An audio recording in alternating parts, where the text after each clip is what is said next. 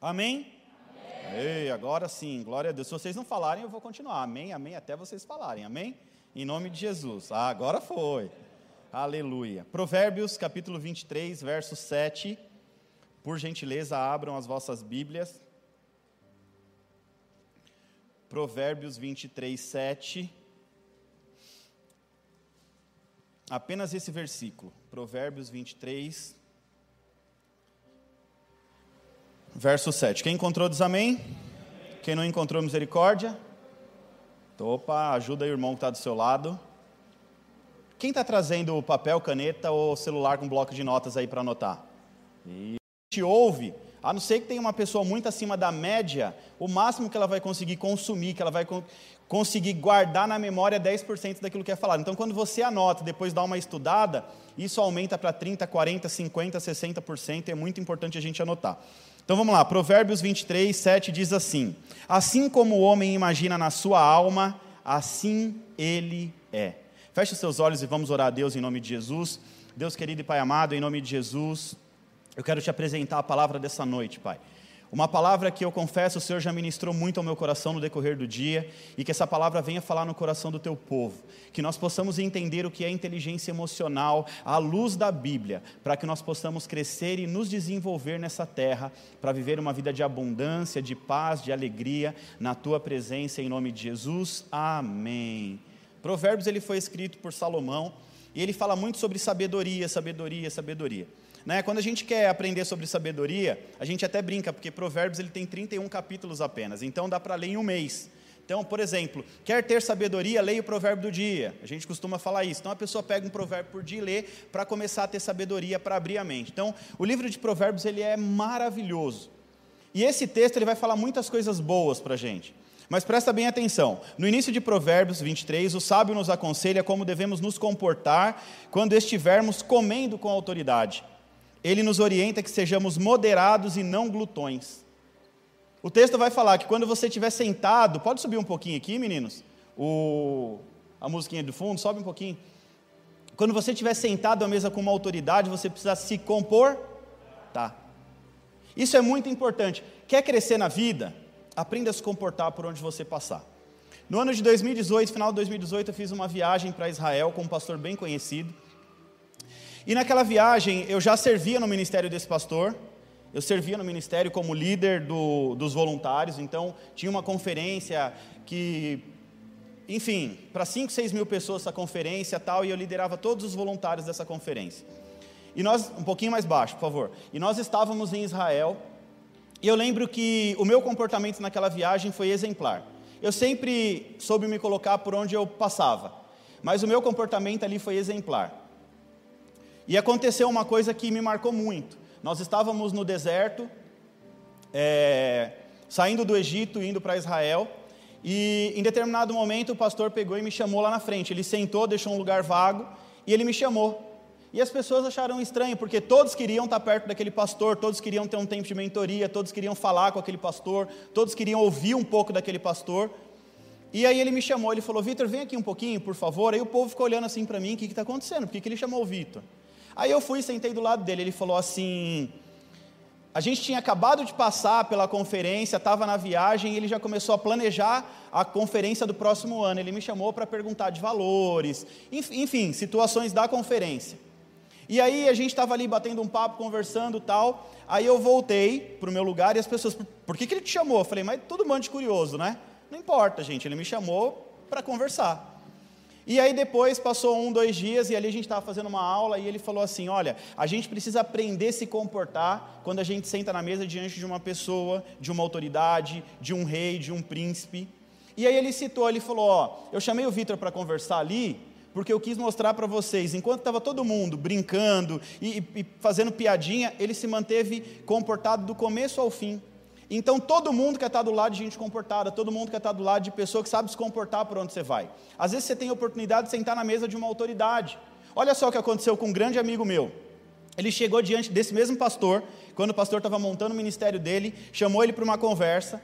Ele, na verdade, pediu para ajudar e tal. E ele chegou na conversa. Imagina só, ó, eu vou andar aqui um pouquinho. O pastor Severo é o pastor que todo mundo quer andar junto. Aí eu vou para uma reunião com o pastor Severo, em vez de eu ouvir o que ele tem para me falar, eu começo a vomitar em cima dele.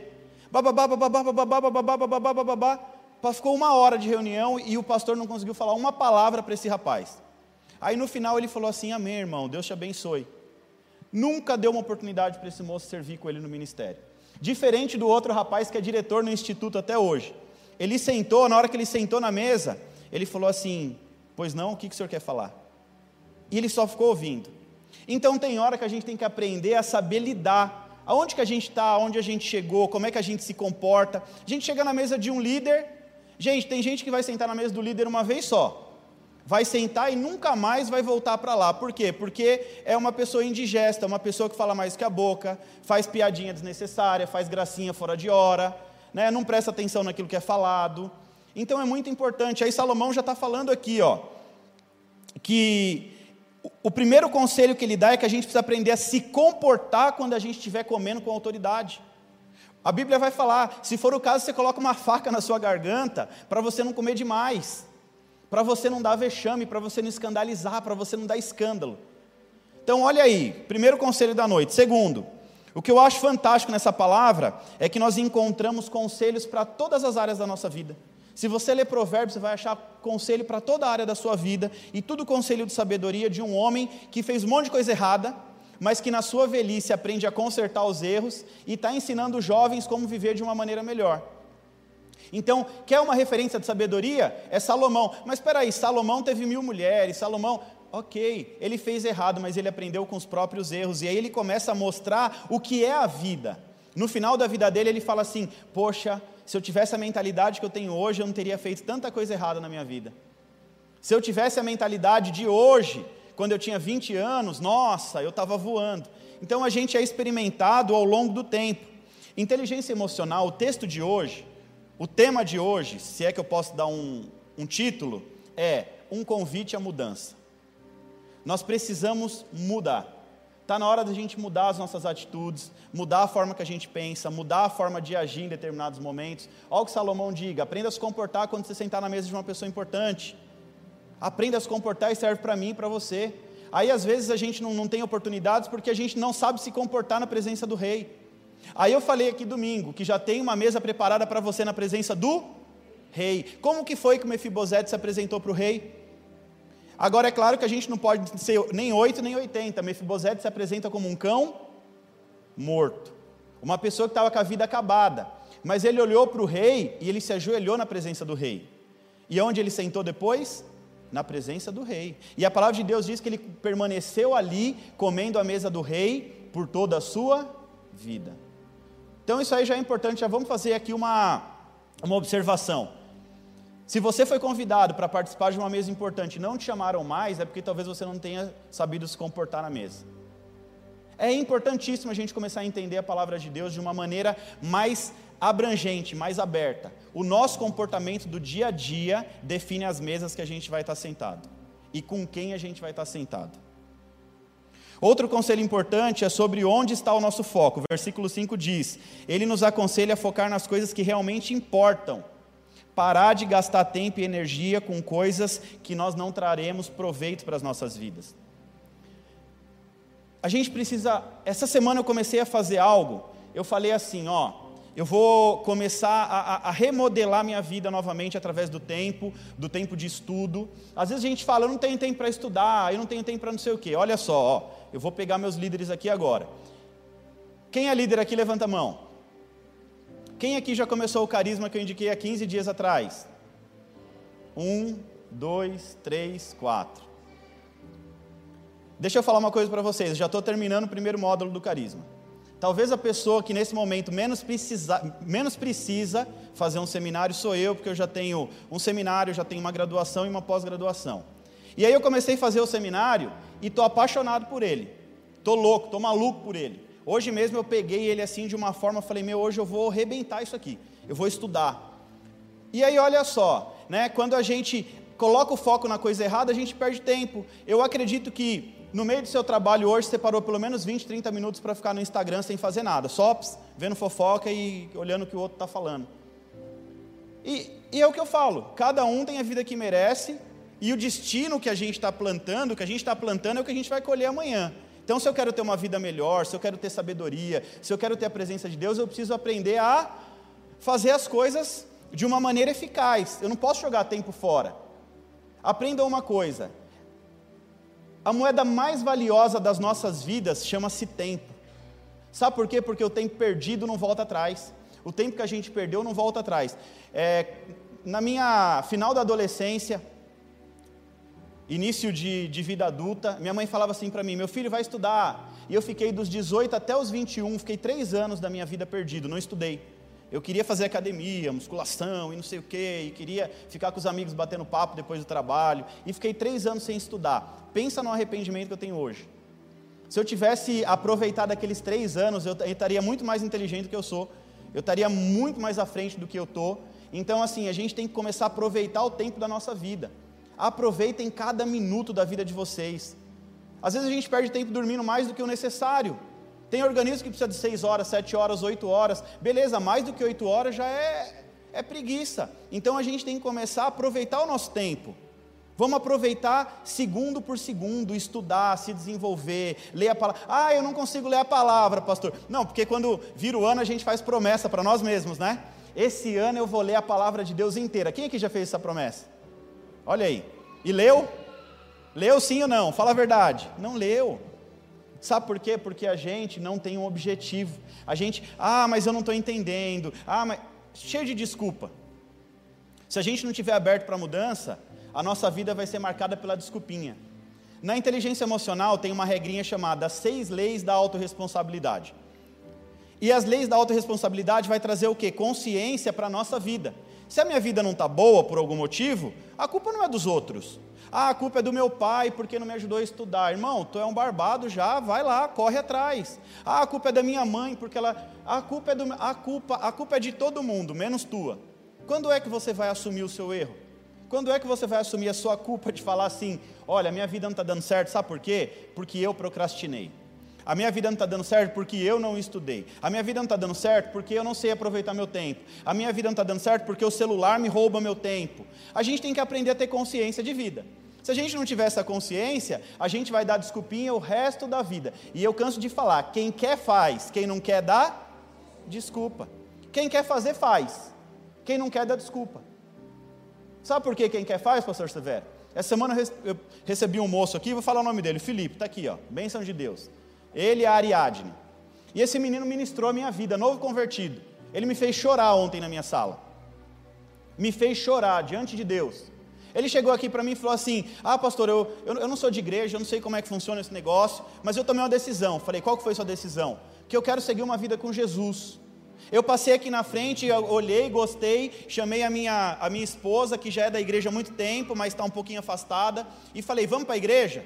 Ela falou: Vamos. Aí eu vim para a igreja domingo, pregou a palavra de domingo retrasado, tudo para mim. Quarta-feira e domingo de novo. Aí eu falei, irmão, que memória boa. Ele falou, pastor, estou encantado com a igreja, com a sua forma de pregar, amei e, e, e quero seguir essa, essa linha aí.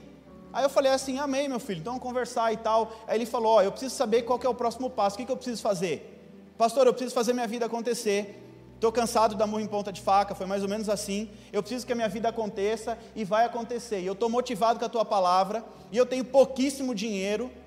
Eu tenho pouquíssimo dinheiro, é pouco, muito pouco, porque ele quer fazer, ele é mecânico. Ele é mecânico de, de, de, injeção, de carro importado e tal. E ele falou assim: Eu tenho muito pouco dinheiro, mas o dinheiro que eu tenho dá para comprar uma mala de ferramenta. Eu aluguei um galpão ali pela fé. Me mostrou o galpão. Pensa num galpão bonito. Pensa num galpão, Rogério, bonito que ele alugou por um preço de banana. Fez uma proposta e o cara falou assim: Amém. Olha só Deus agindo. Aí ele falou: Só que o negócio é o seguinte, pastor, eu não quero começar esse projeto antes de investir no reino. Eita. Eu falei: Não, Deus, eu não estou ouvindo isso. Novo convertido, veio três vezes na igreja, três vezes na igreja, e falou: Não vou começar esse projeto antes de investir no reino. Primeiro, eu quero ser um patrocinador do projeto Construindo o Sonho. Eu falei: Não, irmão.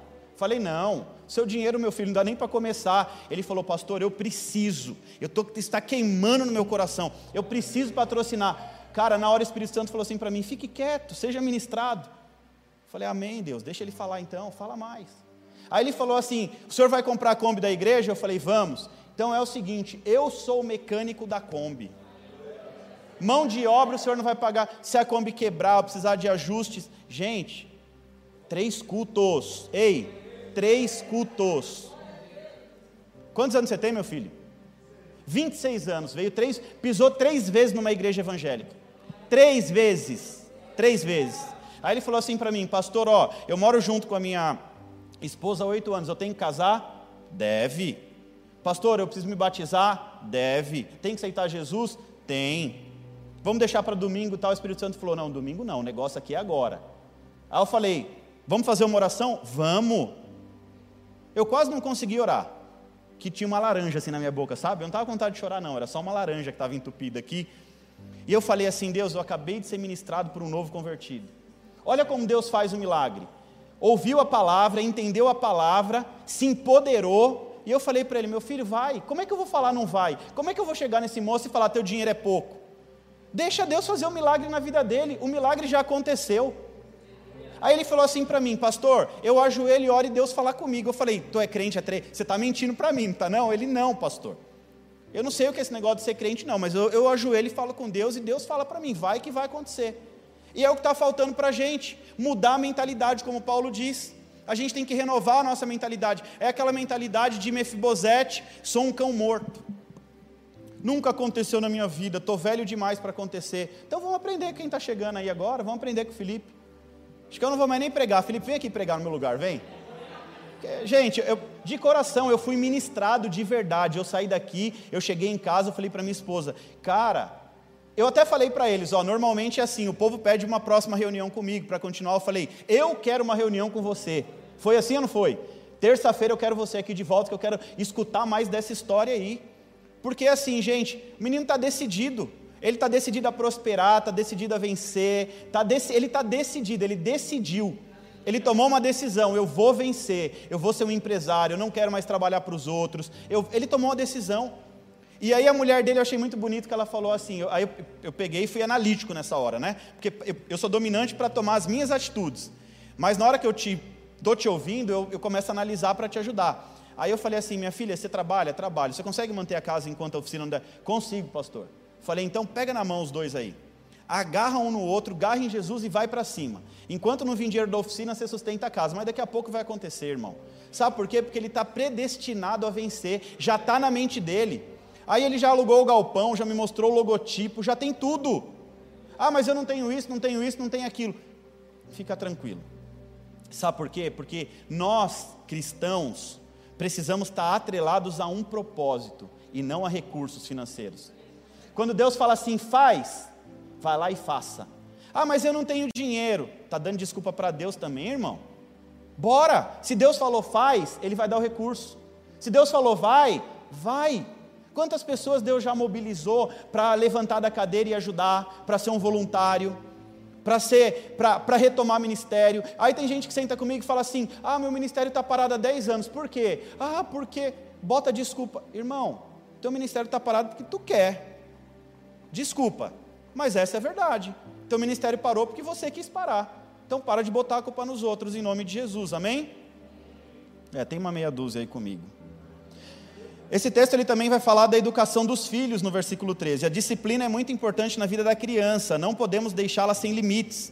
Fazer tudo o que eles querem. Como ser humano, a criança já vem com a semente do pecado dentro do seu coração. Isso é natural, ela é inclinada para o mal. O amor e a disciplina darão controle aos seus impulsos e ainda fará andar no caminho certo. Aqui Salomão fala da vara, que a vara não mata ninguém não, de vez em quando, ó se for necessário uma palmadinha, tem que dar. É melhor dar uma palmada agora do que apanhar quando você crescer.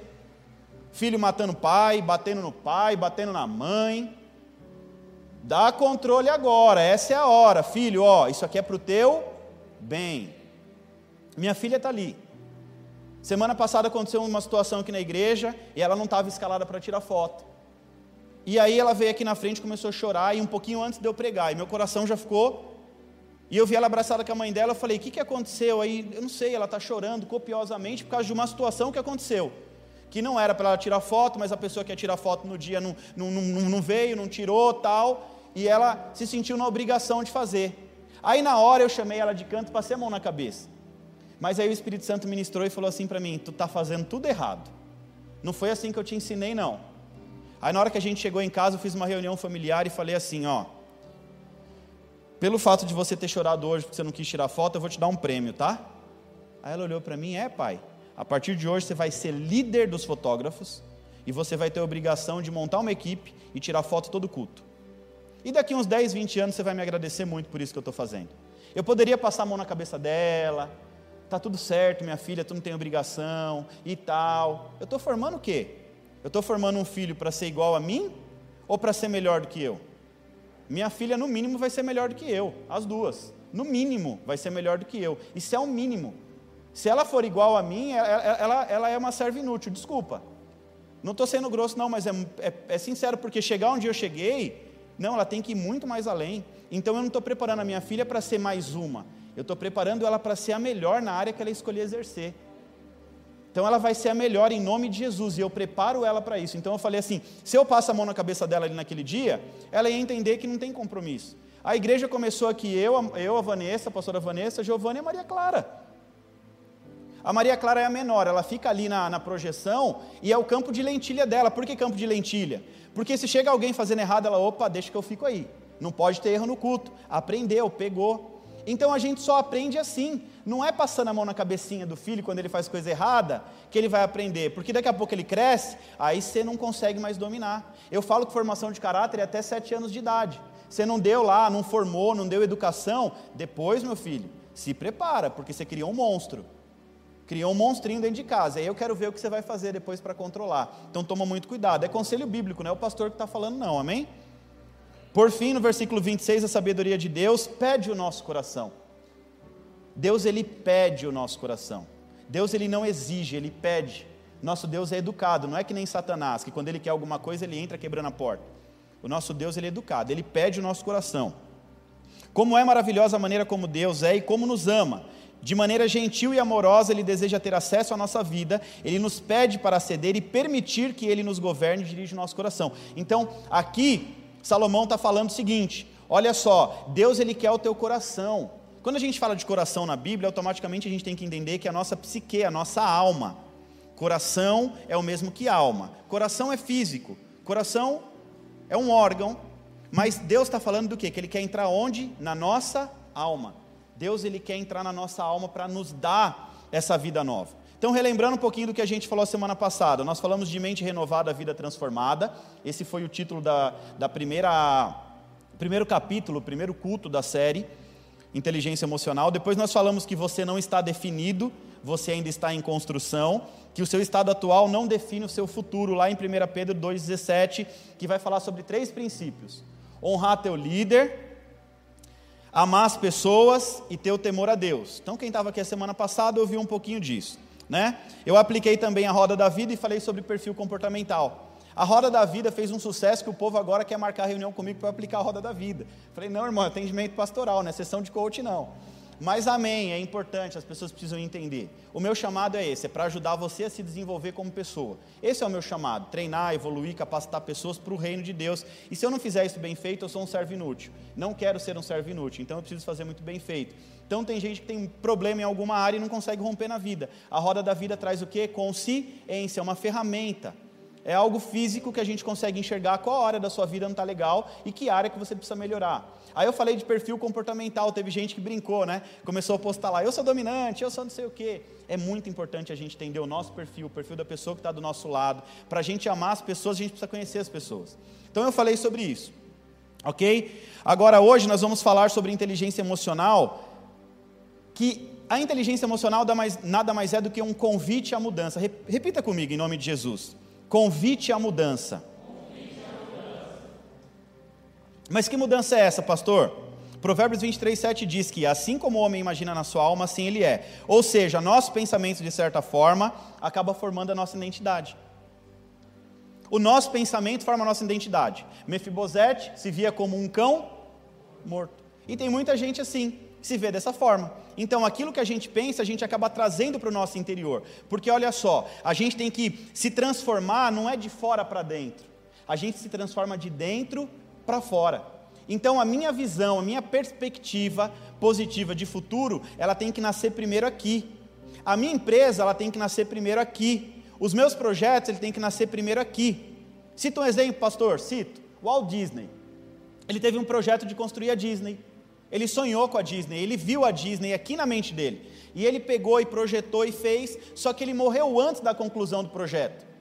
E aí todo mundo falou assim: nossa, que pena, algo tão exuberante o Criador não viu.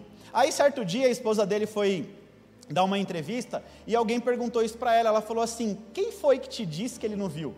Ele viu antes de todo mundo porque isso aqui nasceu dentro da cabeça dele. Ele não precisou de projetista, de engenheiro, de arquiteto. Não, ele projetou, quem desenhou foi ele. Então ele viu antes de acontecer. Pega essa chave para a sua vida. Se você começar a ver as coisas boas antes de acontecer, a probabilidade de acontecer é muito maior.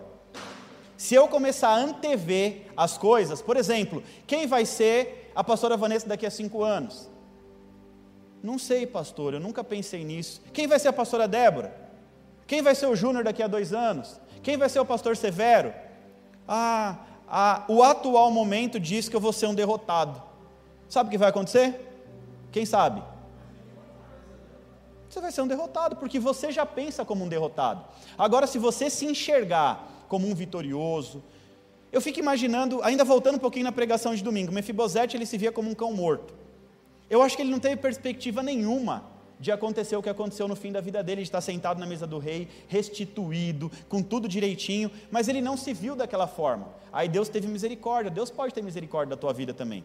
Agora, se você se move por algo maior, a chance de acontecer é muito maior. Então a gente tem que é, encarar essa mudança. Você quer ser o mesmo que você é hoje daqui a cinco anos? Quem quer ser? Levanta a mão. Está ótima a sua vida assim? Não tem nenhuma área que você precisa de mudança? Mas como é que você vai mudar se você nem se vê? Como é que você vai mudar se você pensa de forma negativa? Como é que você vai mudar se você olha no espelho em vez de. É aquela, é aquela imagem do leão e do gatinho, né? Chega um leão bem forte na frente do espelho e se enxerga um gatinho. Mas chega um gatinho e se enxerga um leão. Então, às vezes, você acaba trazendo coisas negativas para a sua vida e não se enxerga como uma pessoa de Deus, não se enxerga como um servo de Deus. Ontem eu estava conversando com um guia aqui, e é engraçado que às vezes a gente vê as pessoas falando, e eu falo assim, Jesus, está tão claro que o Senhor quer mostrar para a pessoa, mas quando a gente está envolvido no processo, a gente não enxerga. Aí ele falou assim para mim, pastor, ele tem né, o jeito dele de falar, né, meio, eu não sei o que está acontecendo comigo, tem um negócio queimando aqui no meu coração, e, e eu estou no ônibus e eu estou pregando a, a, palavra sozinho, e eu estou ouvindo louvor e estou orando em línguas, e tem um negócio no meu coração, e tem um negócio no meu coração, e ele ficou uma, uns 30 minutos falando, e eu olhando para a cara dele assim, tipo, com uma vontade de dar risada, e de falar: meu filho, você não está enxergando que Deus está te chamando para se jogar no teu propósito? Porque isso também aconteceu comigo. Eu falei para ele: o que você está sentindo, eu sentia três anos atrás. E eu enlouqueci enquanto eu não me joguei. E assim, parece que a coisa vai aumentando, Rogério, a cada dia, sabe? Em vez de você falar, pronto, cheguei lá, Deus, agora posso acalmar, aí Deus vai colocando mais vontade, mais vontade, mais vontade, mais vontade. Falei, meu filho, se joga. Peraí, mas não vai sair do seu emprego, não é nada disso se joga no ministério, mas existe o tempo do treinamento. Davi ficou é, 13 anos entre a unção e o reinado, foi 13 anos de treinamento. Então tem um tempo do treinamento. Vamos treinar? Vamos, estou aqui, vou te ajudar. Então é muito importante a gente começar a entender esses princípios da palavra, para a gente começar a ver o que Deus quer fazer nas nossas vidas. Porque Deus ele quer fazer algo assim sobrenatural, só que a gente acaba tirando aquilo que Deus quer é, mudar, trabalhar nas nossas vidas por causa do nosso próprio eu, porque a gente não quer mudar, a gente prefere se manter o mesmo, preso no pecado, fazer uma coisinha errada porque o mundo mostra, ó, oh, se você não faz isso, você é careta. E a gente acaba preso numa situação que não precisava. Então a gente pode se desenvolver com Deus de uma maneira muito melhor. Hoje nós estamos falando sobre inteligência emocional. E esse tema para mim foi, foi o que mudou a minha vida. Eu era um cara de batalha espiritual. E tudo que acontecia na minha vida, pastor Severo, eu falava assim: ah, é o capeta, é o demônio, é o coisa ruim, é o chifrudinho. É, é... Botava um monte de nome nele. E nem tudo é o diabo, não, gente. Nem tudo é o diabo, porque a porta de entrada é a tua mente. Por que, que a gente não vê mais manifestação demoníaca nas igrejas? Por quê? Quem sabe me dizer? Ah, a igreja está fraca, a oração está fraca, não tem intercessão, não é nada disso não. O inimigo ele é um ser milenar e estrategista. Ele vem ao longo dos séculos, do milênio, e ele vem agindo e vem conhecendo o ser humano. Então assim, você não estuda as coisas de Deus, mas ele te estuda a todo momento. ele estuda o seu comportamento, ele estuda a forma que você age quando você está sob pressão, ele estuda quando você está marrento, quando você está triste, quando você está feliz, ele está te estudando. E eu, hoje ele não quer mais possuir o seu corpo físico, porque possuir o corpo físico de uma pessoa para Satanás é só para ele ter a experimentação do mundo físico. Por exemplo, quando ele quer experimentar algo no mundo físico, ele possui um corpo. Aí ele toma bebida, ele come alguma coisa e ele vai sentir o gosto do mundo físico. Ele possui uma pessoa no mundo físico para poder enxergar o mundo físico, porque ele precisa ter o olho para enxergar. Agora olha só, para que, que ele vai possuir uma pessoa? Aí vem um libertador, uma pessoa que tem um chamado libertador, põe a mão na cabeça da pessoa, expulsa o demônio e purifica o corpo daquela pessoa. O inimigo é estrategista e muito inteligente. Por que, que ele vai ficar possuindo pessoas? Ele prefere trabalhar aqui, ó, lançando o quê? Pensamentos negativos. Primeiro capítulo do livro Zona de Milagre. Como eliminar os pensamentos negativos. É a primeira coisa. Quero romper na vida. Tem que trabalhar sua mente. Olhar para o teu passado, ok? De forma sistemática. Sua vida é um sistema. Sua vida não, não se resume a futuro e presente, presente e futuro. A sua vida ela é um sistema, então ela é feita de passado, presente e futuro. Você tem que olhar para o seu passado e falar o que, que eu tiro de lição boa, o que, que eu tiro de fonte de história para o meu presente e o que eu preciso eliminar. Ah, pastor, mas eu não sei eliminar. Tem que ressignificar, trocar algo ruim e colocar algo bom na sua mente. Sabe por quê? Porque o nosso cérebro, ele não distingue o que é real do que é imaginário. Se eu contar uma historinha para você várias vezes repetidamente, mesmo que seja uma mentira, você vai acreditar. E uma hora aquilo na sua mente vira uma verdade absoluta. Tem gente que é compulsivo, impulsivo. Eu conheci um pastor que infelizmente ele tinha é, uma doença. É, é uma doença. No começo eu achava que era falta de caráter e vergonha, mas depois eu descobri que era uma doença. Ele pegava o que não devia, o que não era dele, e mesmo você vendo que está na mão dele, ele falava que ele não sabia como foi parar ali. Ele contou uma história para ele mesmo, onde ele era vítima, não assumia a responsabilidade e continua doente até hoje. É um cara que não deu certo em ministério nenhum, foi afastado de todos os lugares que ele foi, porque ele tem essa doença de pegar o que não é dele e achar que não foi ele que pegou. Então, olha só, o nosso cérebro ele não consegue distinguir. Então, eu posso te falar uma verdade, uma mentira, você não vai saber se é verdade ou mentira, porque aquilo que você fala para o seu cérebro, ele acredita. E o seu cérebro, por que, que ele te, muitas vezes, ele te sabota? Na verdade, não é uma sabotagem, o teu cérebro ele quer te proteger. Às vezes ele vai falar assim para você, ó, eu vou citar um exemplo. Eu era um cara que morria de vergonha de falar em público, morria de medo de chegar e falar em público. A minha primeira pregação eu fugi, eu fugi de verdade. Tive oportunidade, não fui. Fui e voltei. Estudei a semana inteira, preguei 300 vezes para a Vanessa, para as crianças, e chegou na hora, eu não consegui pregar, voltei para casa. É, na faculdade, o meu primeiro seminário, o primeiro trabalho que eu apresentei, eu quase me borrei nas calças. Não consegui falar, travei. Eu ficava triste, eu chorava, eu suava frio. Aí eu resolvi encarar. Mas por quê? Porque o meu cérebro falava assim para mim, ó, não sobe lá não, que você vai passar vergonha. Ele só quer te proteger. Ele não quer que você se sabote, que você passe vergonha. Mas eu tive que lutar contra aquilo. Eu falei, Deus, eu preciso falar em público, eu preciso aprender a falar em público. E aí tem gente que fala assim para mim: Ah, pastor, quando eu tinha 10 anos de idade, eu fui falar em público e, e, aí eu gaguejei e todo mundo deu risada. E a pessoa não consegue com 40 subir aqui para falar assim, boa noite, gente. Não consegue.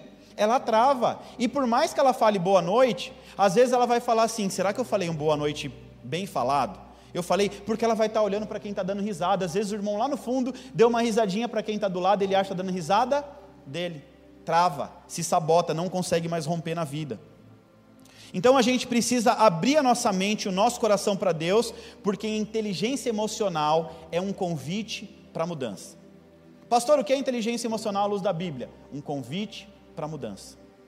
Mudar, mudar o nosso pensamento. Paulo diz, Romanos capítulo 12, a transformação da nossa vida está na renovação da nossa mente. Amém? Vamos lá, esse texto traz aqui algumas lições importantíssimas que eu preciso compartilhar com vocês. E quem gosta de anotar, a primeira lição da noite é: selecione o que entra na sua mente. Vamos repetir? Selecione o que entra na sua mente. É dever seu e de mais ninguém. Olha de longe aí para a pessoa que está do teu lado e fala: é dever seu e de mais ninguém selecionar os pensamentos. É dever seu e de mais ninguém, você precisa selecionar. Vamos lá? Filipenses 4:8 diz assim: Quanto ao mais, irmãos, tudo que é verdadeiro, tudo que é honesto, tudo que é justo, tudo que é puro, tudo que é amável, tudo que é de boa fama, se há alguma virtude nisso, se há algum louvor, seja isso que ocupe as vossas mentes, os vossos pensamentos. Ele não está dizendo aqui, ó, tudo que é ruim, tudo que não presta, ocupe a tua mente. Não, muito pelo contrário. Tudo que é bom, ocupe a sua mente com aquilo que é. A todo momento somos bombardeados de pensamentos positivos e negativos, de todos os tipos. A neurociência diz que é, nós somos acometidos por mais de 6 mil pensamentos por dia. 6 mil pensamentos é pensamento demais. E quem dá o devido valor a esses pensamentos? Tem pensamento que passa assim, ó, passou, passou de novo. Só que tem pensamento que passa e você pega ele, opa. E é um pensamento ruim, aí você começa a trabalhar aquele pensamento, você começa a dar uma importância que não devia para um pensamento ruim. E aí você começa a, a, a se perder nesses pensamentos. Então, assim, normalmente nós nos prendemos nos pensamentos que nós damos importância. Ruim ou bom, aquele que eu me importo é o que ocupa a minha mente. Uma pessoa falou que o pastor Severo hoje não está tão bonito como ele está. Aí ele vai, ele vai guardar isso na cabeça dele. Ele vai falar assim: Meu, ele falou que eu sou feio. Porque quando eu era pequeno me falaram que eu era feio. E ele vai começar a remoer aquele pensamento, remoer, até aquilo apresentar algo no corpo físico dele até aquilo apresentar algo ruim para ele. Então a gente escolhe o pensamento que a gente quer dar importância. Ah, pastor, mas eu não consigo, como é que eu faço? Ressignifica. Opa, é mais ou menos assim, ó. Vem um pensamento negativo, normalmente o pensamento negativo ele vem pelo hemisfério esquerdo, pelo lado esquerdo do seu cérebro. E aí na hora que ele chegar, você vai falar assim: Oi, pensamento. Obrigado, pensamento. Tchau. Você falou para você mesmo, ó, eu entendi que você está falando comigo, mas eu não quero gravar isso na minha memória. Então, por favor, sai daqui. Perfil comportamental, por exemplo, pessoas analíticas e dominantes. Essas pessoas elas precisam, principalmente os analíticos, ter tudo anotadinho. Porque senão o cérebro fica toda hora, ó, você tem um compromisso às 18, outras 19, não esquece, não esquece, não esquece. Chega no final do dia você está acabado, arrebentado, por quê? Porque o seu cérebro ele gastou tanta energia para te lembrar que você acabou perdendo a sua força física. Então, pega ali um papelzinho, uma caneta, anota, tudo bonitinho. Na hora que seu cérebro falar assim, não esquece do compromisso das 17, você fala, já está anotado. Não precisa me lembrar mais não. Pronto, pum, passou. Próximo. O que mais que eu tenho que me lembrar? Então, quando você começa a ser organizado, esses pensamentos já não te sabotam mais. E é básico assim: oi, pensamento, obrigado, pensamento, tchau, pensamento. Pensamento ruim a gente tem que fazer assim. Vamos preservar aquilo que é bom. Filipenses 4:8, preserva na sua mente aquilo que é bom, pensamento positivo, coisa boa, coisa de Deus, em nome de Jesus. Precisamos aprender a trabalhar a nossa mente para reter aquilo que é bom e aprender a ressignificar as coisas novas em nossas vidas. Que é ressignificar, pastor? Trazer um novo sentido para sairmos da prisão dos nossos pensamentos. Trazer um novo sentido. Sabe aquele dia que você brigou com a sua esposa em casa, que foi o dia da vergonha? Aí Deus já te honrou, já deu a dupla honra, mas de vez em quando você joga na cara dela, de vez em quando você joga na cara dele. Sabe, sabe o que é você ressignificar o pensamento? É você perdoar e não falar mais. Na hora que aquele pensamento ruim vir, vir na sua mente, você vai falar assim: Meu, eu já perdoei, acabou. Sobre isso eu não discuto mais com a minha esposa, não discuto mais com meu marido, isso já passou. Agora, se eu falar assim, realmente, que cafajeste, né? Aquele dia ele fez o que não devia, passou cinco anos, você já perdoou umas 350 vezes, mas na verdade você não perdoou, porque você não ressignificou.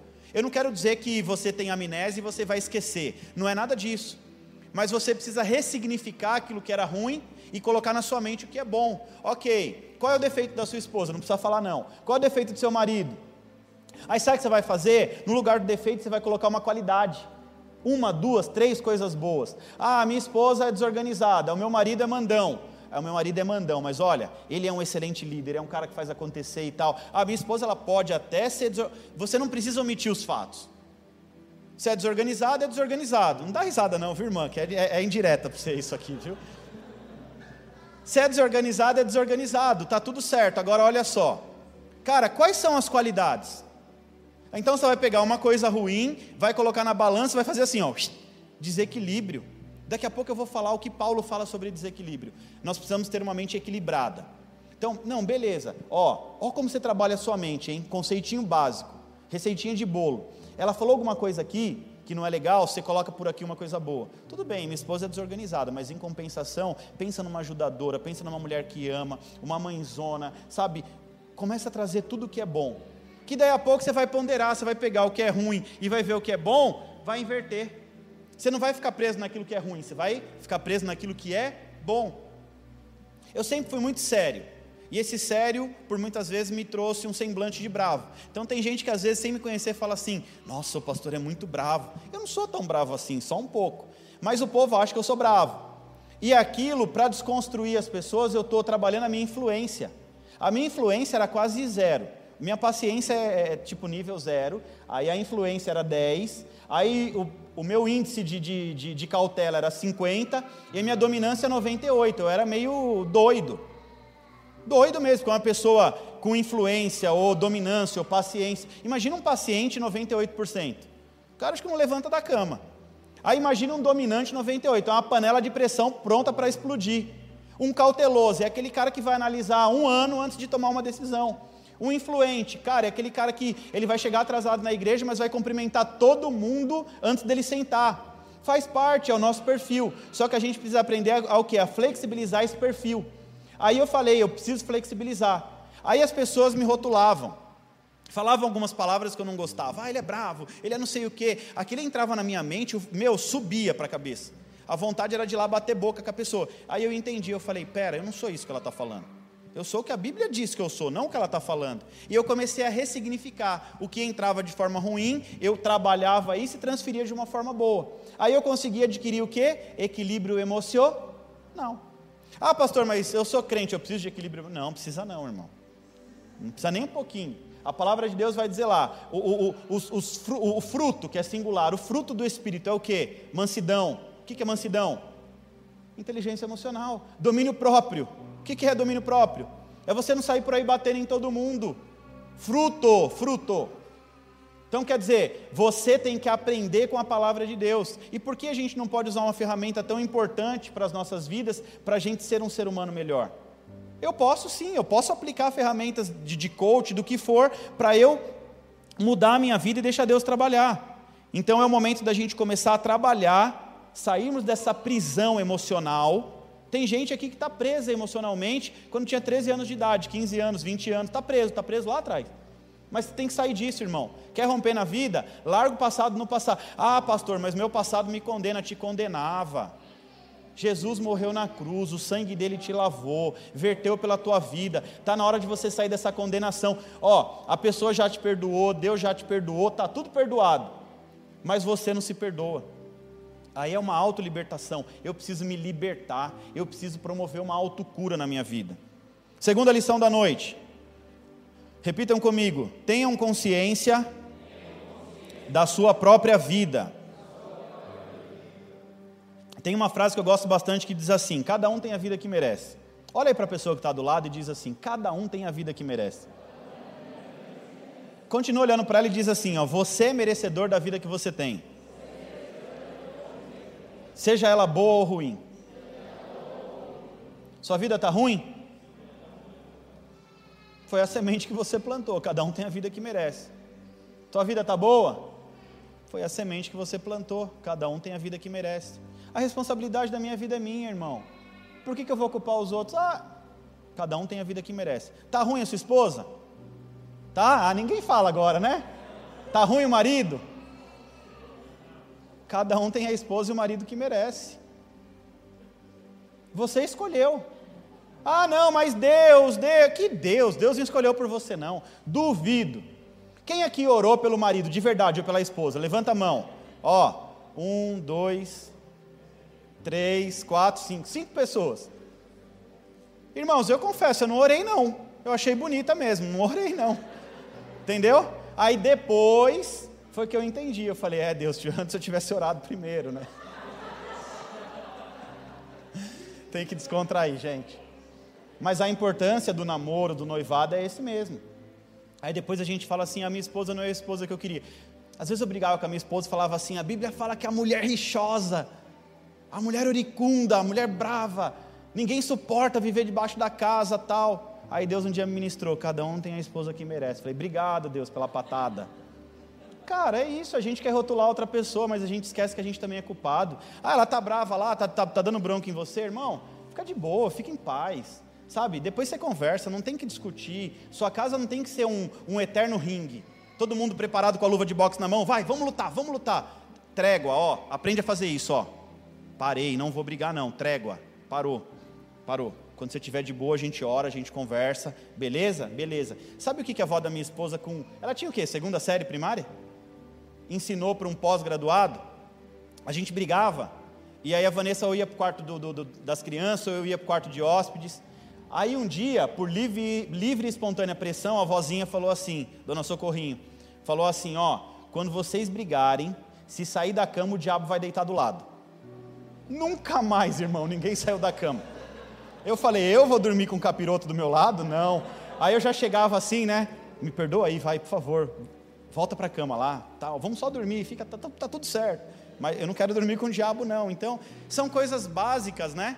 Se a gente colocar na nossa mente, pô, eu estou aqui, estou de boa, olhando meu celular, e daqui a pouco passa uma mulher, te chamou a atenção. Você pode ressignificar aquilo. Cara, passou. Ah, não, eu vou dar mais uma olhadinha aqui, né? Porque Aí é a hora que você atrai maldição para a sua vida, desgraça, é a hora que o Satanás entra na tua vida, começa a trabalhar na tua mente, acabar com a tua vida, porque daqui a pouco você não está só mais olhando, você já está cobiçando, daqui a pouco você está fazendo o que não deve, até entrar no pecado e ele dominar a sua vida. Mas o problema é, é aquilo que eu falei domingo. As pessoas acham que o Espírito Santo não é uma pessoa que está do teu lado te observando, onipresente, onisciente, onipotente. Acha que o Espírito Santo é uma câmera. Ó, tem uma câmera ali, ó. Eu vou ser sincero para vocês, eu não fico ali 24 horas vigiando a câmera. Eu olho de vez em nunca se acontecer alguma coisa. Às vezes eu quero dar uma olhada na igreja, eu pego o aplicativo, abro meu celular, dou uma olhada, aí quando eu encontro uma luz acesa, eu já falo, quem é que vai pagar a conta? É normal, mas isso é de vez em nunca. Só que as pessoas se acostumam, ó, o pastor não está olhando não. Tudo bem, eu não estou olhando mesmo, mas o Espírito Santo está olhando cada atitude que você tem no dia a dia. O Espírito Santo está do teu lado na hora que você está no celular, lá no Instagram, vendo que não deve, no Facebook, não sei o quê, quando está assistindo um, vídeo, um, filme que não era para assistir, o Espírito Santo está do seu lado, irmão. Começa a trazer consciência. Onde está o Espírito Santo aqui? E assim, é lugar de domínio. Se o Espírito Santo não está, tem algum outro Espírito ali. Amém ou não amém? Está pesado, irmãos? Não, né? Posso continuar? Amém. Vocês parecem tão assustados comigo, gente. Então eu já falei dessa frase que eu gosto muito, cada um tem a vida que merece. Então vamos lá. Trazer consciência da vida é avaliar a forma como você está vivendo. Suas atitudes te ajudam ou te atrapalham. A forma que você está agindo hoje vai te levar a ter sucesso ou fracasso amanhã. Trazer consciência das nossas vidas é a vida que eu estou vivendo, ela vai me levar a quê no futuro? Sucesso ou fracasso? Eu preciso começar a olhar para mim não só olhar para os outros, por isso que a palavra de Deus diz: ao invés de você querer tirar o cisco do olho do seu irmão, tira a trava que está no teu. É isso que a palavra quer dizer. Olha para a sua vida e veja para onde você está caminhando. Se você continuar nessa caminhada, quanto tempo você vai durar? Se você continuar nessa caminhada, está agradando ou desagradando a Deus? Como é que vai ser a sua vida daqui a um ano, dois anos, cinco anos? Consciência. Tem gente que nem planeja a vida. Quem aqui faz planejamento? De verdade, quem não faz não precisa falar. Poucas pessoas, gente, em nome de Jesus, a minha vida ela transformou quando eu aprendi a planejar. Eu olhava e falava assim, ó, em um ano eu vou estar de tal jeito, dois anos. Não é coisas assim, sabe, sonhos impossíveis. Não, são coisas possíveis. O que eu posso fazer para daqui um ano eu daqui a dois anos. Então você vai olhar e você vai ver, tá, agora como que eu vou me mover por isso? Quem eu quero ser daqui a um ano? Ah, eu quero ser um empresário, eu quero, eu quero ter a minha empresa. Beleza, então eu já me limitei ali que eu vou trabalhar só mais um ano para os outros e eu vou economizar, eu vou juntar dinheiro porque eu vou investir. Quanto eu preciso? Eu preciso de um sócio, eu consigo entrar sozinho. Aí eu vou planejando e vou me movendo. Aí daqui a um ano, olha só, eu sou, eu sou tão sistemático que até a minha corrida eu marco quantos quilômetros eu corri. Sabe por quê? Porque eu coloco assim, meu objetivo anual, correr mil quilômetros. É pouco, tá? Mil quilômetros não é muito, não. Se a gente diluir em 12 meses, vai dar 80 quilômetros por mês.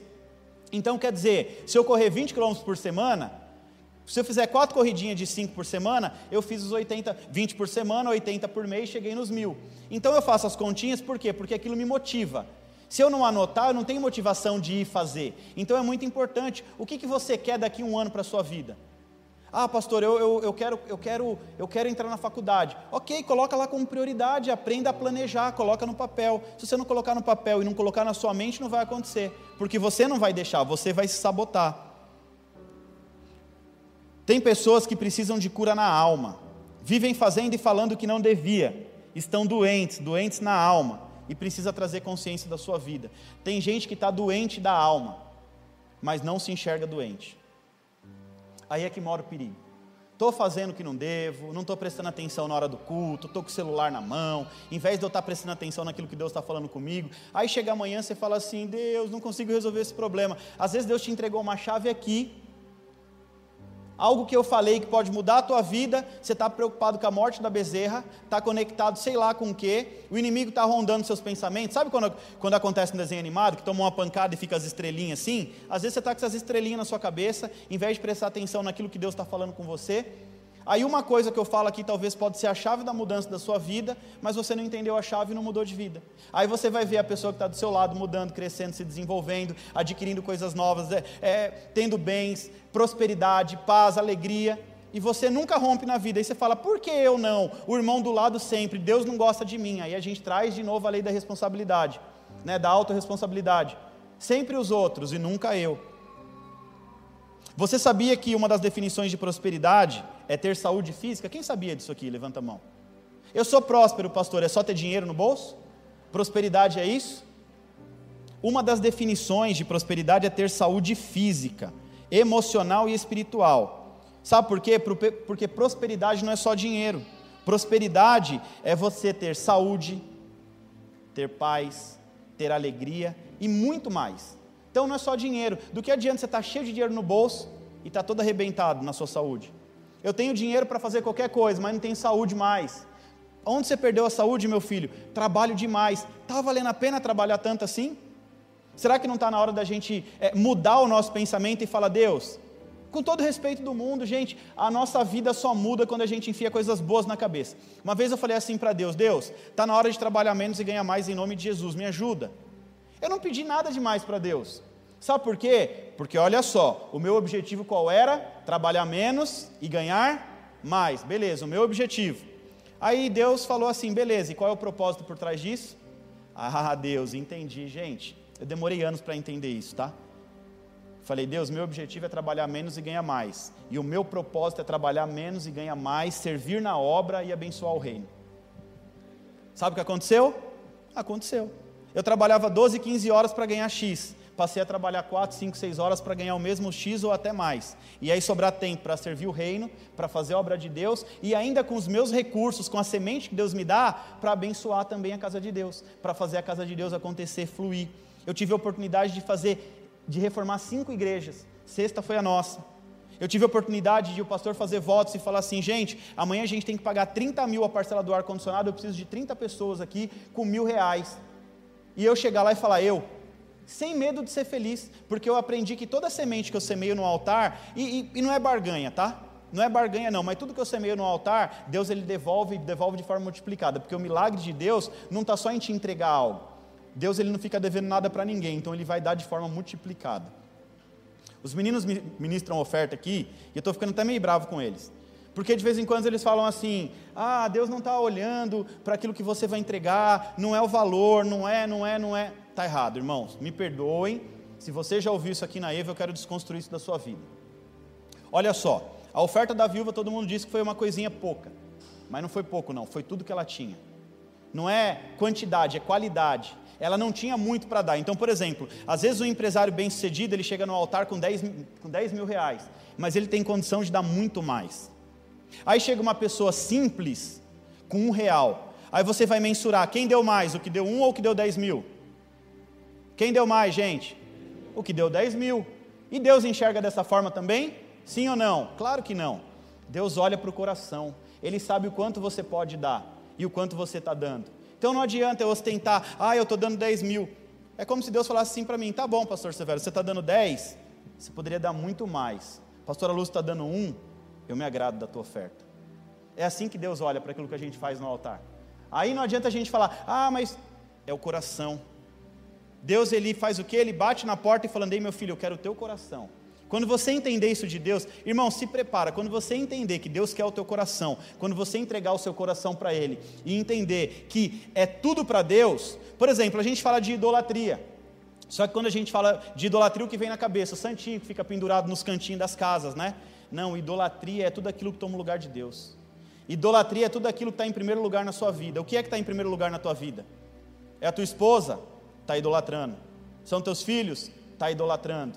Existe uma sequência básica que eu costumo dizer que é assim: Deus, certo? Deus, família, trabalho, igreja e depois vem uma série de coisas. Ah, eu estou servindo na igreja, mas sirvo muito, mas em casa sou um cavalo. Irmão, inverte essa prioridade aí. Ah, não, porque o meu trabalho está é, acima de tudo. Cuidado, isso chama-se idolatria. Toma muito cuidado. Aí a palavra de Deus diz: servir a Deus, servir a mamão. O que é servir a mamão? Mamão é a personificação da riqueza, é a personificação de um demônio que vai te dar muito dinheiro, mas vai roubar a tua alma. Ele vai te dar tudo o que você quer, mas na hora que você chegar, peraí, eu ganhei o mundo. E teu filho, como tá? Tua esposa, tua família, teu... ah, eu ganhei o mundo, mas eu não falo com os meus pais eu ganhei o mundo, mas meu filho está no mundo da, das drogas, eu ganhei o mundo, mas a minha esposa já saiu de casa. O que, que adianta ganhar o mundo inteiro, encher o bolso de dinheiro, ter essa ganância desenfreada por coisas? Você não vai levar nada quando você morrer. Pode ter tudo que você quiser, mas tu não vai levar nada. Agora, se você entender que Deus te dá uma vida abundante para você servir Ele na terra, aí Deus começa a te dar. Vida abundante é isso, é você servir a Deus com o que você tem na terra. Se eu posso servir, por que, que eu não sirvo? Eu posso servir a Deus, mas só quero. Não, eu, eu falo assim: Deus, eu vou servir 30 minutos por semana, eu vou lá na igreja e arrasto uma cadeira. Ok, é o que você pode fazer? É o seu melhor? Amém. Se não é o seu melhor, Deus não recebe. Deus não recebe. Por isso que Deus recebe a oferta da viúva e fala assim: o dela foi pouco, mas pouco no teu olhar, mas era tudo que ela tinha. Então eu não posso mensurar o pouco ou muito. É você que sabe. A palavra de Deus diz que Cada um entrega aquilo que tem de melhor.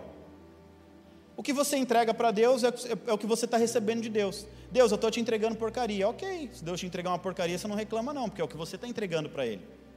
É a lei do retorno, está retornando para você aquilo que você plantou. Eu canso de falar, gente, toma cuidado. Em nome de. Gente, ó, deixa eu falar uma coisa para você. Não é profético isso. Pega um envelope para mim, alguém aqui, por favor. Isso não é profético. Não é, não é, gente. Em nome de Jesus, ó. Eu tinha muito receio para falar disso. Tem alguma coisa nesse envelope? Se eu pegar ele aqui, fechar e colocar no altar, vai ter alguma coisa? Vai ter alguma coisa se eu não colocar nada aqui dentro? Por que, que eu venho no altar e coloco o envelope vazio? Isso não é profético, estou te falando de coração mesmo. Isso não é profético, isso é destruição. Porque a palavra de Deus diz que aquele que semeia vento, colhe tempestade. Eu estou semeando vento no altar, não vem, irmão, é mais fácil você falar assim: Deus, eu quero muito ir no altar, mas hoje eu não tenho nada para dar. Não tem problema não. Não tem problema. Eu canso de falar, eu, pastor Vitor, não preciso do seu dinheiro, Deus também não precisa. A igreja precisa? Precisa. Precisa porque ela tem que pagar a conta, tem que fazer funcionar. Só que assim, se você não abençoar, é aquilo, tudo que você rejeita, você perde. Eu rejeitei, Deus me deu oportunidade. Eu estou rejeitando, eu vou perder. Eu perco. Alguém falou comigo aqui esses dias que falou assim: ah, eu tinha um dom. Eu tinha um dom. E aí Deus falou para mim: o dia que você usar esse dom para fazer o que não deve, eu tiro de você. Ela ficou com isso no, na mentalidade. Aí ela falou assim, pastor, Deus ele faz isso mesmo, tira o dom que ele nos dá. A palavra de Deus diz que o dom que ele dá ele não tira. Mas ele pode travar esse dom por um tempo. Para quê? Para gerar arrependimento no seu coração e você voltar a ser aquela pessoa que você era antes. Porque se Deus te deu um dom para tocar bateria no altar, é no altar, não é no mundo. Se Deus te deu um dom para falar bem, é para você falar do, do, do amor de Deus nas ruas. Não para você usar a boca para fazer besteira no mundo. Então Deus ele te dá um dom, você não quer usar, isso chama-se de morte espiritual. Você está caminhando para um caminho, para um, para um rumo diferente e não tem volta. Aí depois você vai falar assim: Deus não me abençoa mais. É o destino que você está dando para a tua vida. É o destino que você está dando para a sua vida. Amém? Deixa eu me encontrar aqui que eu me perdi, gente, me perdoa. Estava no 2, né? Achei. No Antigo Testamento, uma das definições de prosperidade vem da palavra Shaya. C H-A-Y-A-H, que significa prosperidade e vida longa. Prosperidade é ter vida longa, segundo a Reis 18:32 diz: "E Samuel disse a todos: Vocês veem o homem que o Senhor escolheu? Não há ninguém como ele entre todo o povo. Eles todos gritaram: Viva o Rei! Viva o Rei significa vida longa ao Rei. Vida longa é prosperidade. Vida longa é prosperidade. Agora, se eu quero ter vida longa, por exemplo, eu tinha uma moto e eu doei aqui no altar. E era o que morava no meu coração aquela moto. E eu doei no altar porque eu falei: Deus, meu coração não é para ocupar com essas coisas. Agora, olha só, hoje eu tenho duas filhas, eu tenho uma esposa. Se Deus o livre, eu estou andando de moto, sofrer um acidente e ficar paraplégico ou morrer, eu estou deixando a minha família desguarnecida. E eu quero ter vida longa. Eu quero ter vida longa para fazer o propósito de Deus, cumprir o propósito de Deus. Então é lícito para mim ficar andando de moto? Sim ou não? Não. Então eu não vou ficar tentando Deus. Tem gente que fala assim: ah, eu estou com tanta fé no coração, eu ouvi isso esses dias. Eu vou me jogar daqui e tal, e Deus vai me aparar. A palavra diz: não tentarás o Senhor teu Deus. Se você ficar tentando a Deus, irmão, uma hora o diabo vai falar: opa, peraí, está tentando demais. Então a gente tem que ser prudente, vida longa. Eu quero ter vida longa. Quem que quer ter vida longa? Todos nós, ninguém quer morrer, a gente não está preparado para a morte. A morte é consequência da vida, mas a gente quer viver e quer viver muitos anos pelo menos até 80, 90 anos, sabe? Bem, feliz. Esses dias eu vi um, um, senhor de quase 90 anos, malhadão assim, correndo todo dia na praia lá na Flórida, tal. Aí eu falei, cara, eu quero chegar assim. Sabe, a gente tem que vislumbrar é, é, o fim das coisas também. Não ficar olhando só para, sabe, para, ah, hoje eu não consigo. Para de tanta desculpa. O Paulão ele já emagreceu 10 quilos. Depois conheceu a lua, a vida mudou, já perdeu 10, já dá para perceber já na roupa, no jeito que ele está, a disposição que ele está. Então, assim, Deus tem mudança para a vida de todo mundo aqui. Basta a gente querer. Viva ao rei significa ter vida longa, viver muitos anos, pois prosperidade está relacionada à saúde física, emocional e espiritual. Doença, prestem bem atenção no que eu vou falar agora, gente. Doença é morte em parcelas. O objetivo da doença é ir deteriorando o seu corpo até te levar ao óbito. Doença é morte em parcela. Está doente, está morrendo a cada dia. E não é só fisicamente, emocionalmente. Suas emoções estão abaladas, inteligência emocional, tu não tem domínio próprio, tu está morrendo a cada dia emocionalmente. Cada dia você morre um pouquinho e nem percebe. Está envelhecendo, está dando sinal no corpo. E aí você fala, mas por que, que tudo isso está acontecendo? Porque você não está trabalhando a sua vida emocional. Cura é igual, ter mais vida, ser mais próspero, Shaya, em hebraico. Eu sou próspero, abundante de vida, abundante de tempo na terra. Ter inteligência emocional para ter saúde física, espiritual, e só assim você terá vida longa e vida curada. A gente precisa entender muito isso. Para quem não sabe, eu já falei isso algumas vezes aqui, nós somos seres tricotômicos. O que é isso, pastor? Nós somos seres dotados por corpo, alma e espírito. Nós somos três em um. Vamos, vamos pensar dessa forma. E eu preciso estar com o meu corpo físico bem, o meu intelecto, a minha alma bem, e o meu espírito bem. A minha conexão com Deus é o meu espírito, o meu espírito tem que estar bem. A minha alma, o meu intelecto tem que estar bem, as minhas emoções têm que estar bem, porque se a minha emoção está abalada, meu corpo físico está abalado. Ah, eu não consigo mais correr, eu não consigo mais treinar, eu, eu, eu não vou no médico, eu não faço um exame, daqui a pouco seu corpo físico está todo arrebentado. Então a gente não pode ser extremista. Ah, eu sou servo de Deus, eu não preciso mais de médico. Eu tenho o médico dos médicos. Se eu servo de Deus, eu tenho uma causa, eu não preciso de um advogado, porque eu tenho o advogado fiel. É assim que fala, né? A música advogado fiel, né? Então, olha só, a gente acaba sendo extremista demais. Ah, eu, eu o pastor está falando de dinheiro, mas eu acho que quem tem dinheiro é pecador, quem tem dinheiro é, é, é, é do diabo. Ou então eu acho assim, não, dinheiro é o que rege o mundo mesmo, se eu não tiver dinheiro, aí sim eu sou pecador e sou do cão. Tira esse pensamento extremista da sua cabeça. Vida equilibrada a gente tem que trazer equilíbrio para a gente viver bem. Amém? Terceiro ponto da noite, repitam comigo: permita-se Permita ser curado. Permita-se ser curado. Assim como nosso Deus pede para entrar no nosso coração, nós também devemos nos permitir ser curado. Selecionar os nossos pensamentos, trazer consciência de estado atual e permitir ser curado. Como? sendo moldado e transformado. Eu sei das minhas debilidades, eu sei das minhas debilidades. Eu acredito que cada um aqui também sabe das suas debilidades. Sabe qual é o maior problema? É que a gente não reconhece as nossas debilidades. E eu posso garantir para você que cada homem ou mulher que está aqui tem pelo menos uma debilidade. Ou o problema é rabo de saia, ou o problema é bebida, ou o problema é dinheiro, ou o problema é nervosismo. Pelo menos uma dessas quatro coisas aqui eu tenho certeza que cada um de você tem. Mas talvez você fale assim: tenho não, pastor. Irmão, eu tenho. Eu falei que eu sou extremamente dominante e eu fico nervoso do nada. Só que agora eu aprendi a me controlar, mas tem hora que eu não controlo, não. Tem hora que dá vontade de fazer que nem Pedro: olho por olho, dente por dente, pega a espada e arranca a orelha do irmão. Mas eu falo: não, Deus, eu preciso ser curado, essa é a minha debilidade. Tem gente que tem problema, com mulher, homem, não consegue ver uma mulher fora do casamento. A mulher nunca está boa, nunca está bom. Tem uma mulher linda, maravilhosa em casa, mas fala, nunca está bom. A mulher que cuida, nunca está bom e está sempre de olho nas da rua. É uma debilidade. A palavra de Deus diz: confessai os vossos pecados uns aos outros, selecione aquele que você vai confessar, confesse para que você seja ajudado a não cometer mais pecado na sua vida. Então a gente caminha de tempo em tempo ali, olhando as nossas debilidades e falando: Deus, eu preciso ser liberto disso. Como é que tu quer ter uma vida transformada, uma vida curada, se você não se liberta da tua doença? É, é, é algo que entrou dentro de você e você não consegue, você não se permite, você não deixa Deus agir na tua vida. Deus está falando assim, meu filho, eu quero agir, eu quero entrar. Aí você fala, não, Deus, eu não tenho esse problema não. Está todo mundo vendo, está na cara. E tu, sem vergonha, desculpa, fala assim, fala, não tem não, Deus. Tem sim, irmão. Onde há fumaça, fogo. Todo mundo fala que tu é nervosinho, só você que acha que não é. Será que está todo mundo errado?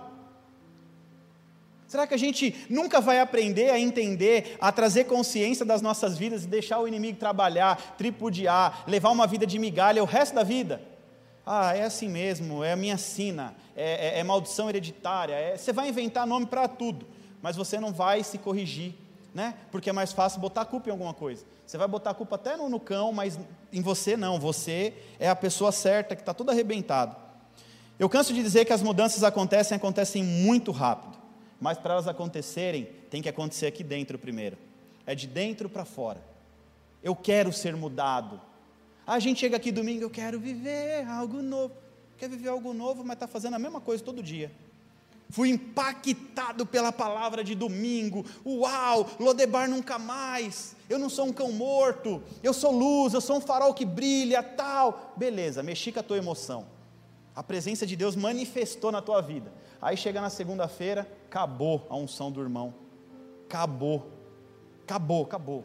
É só coisa ruim na cabeça, é debilidade, não deixa Deus trabalhar na sua vida, não deixa Deus mudar nada na tua vida, e depois a culpa ainda é de Deus. Permita-se ser curado. Olha para a pessoa que está do teu lado. Permita-se ser curado. Isso é muito sério.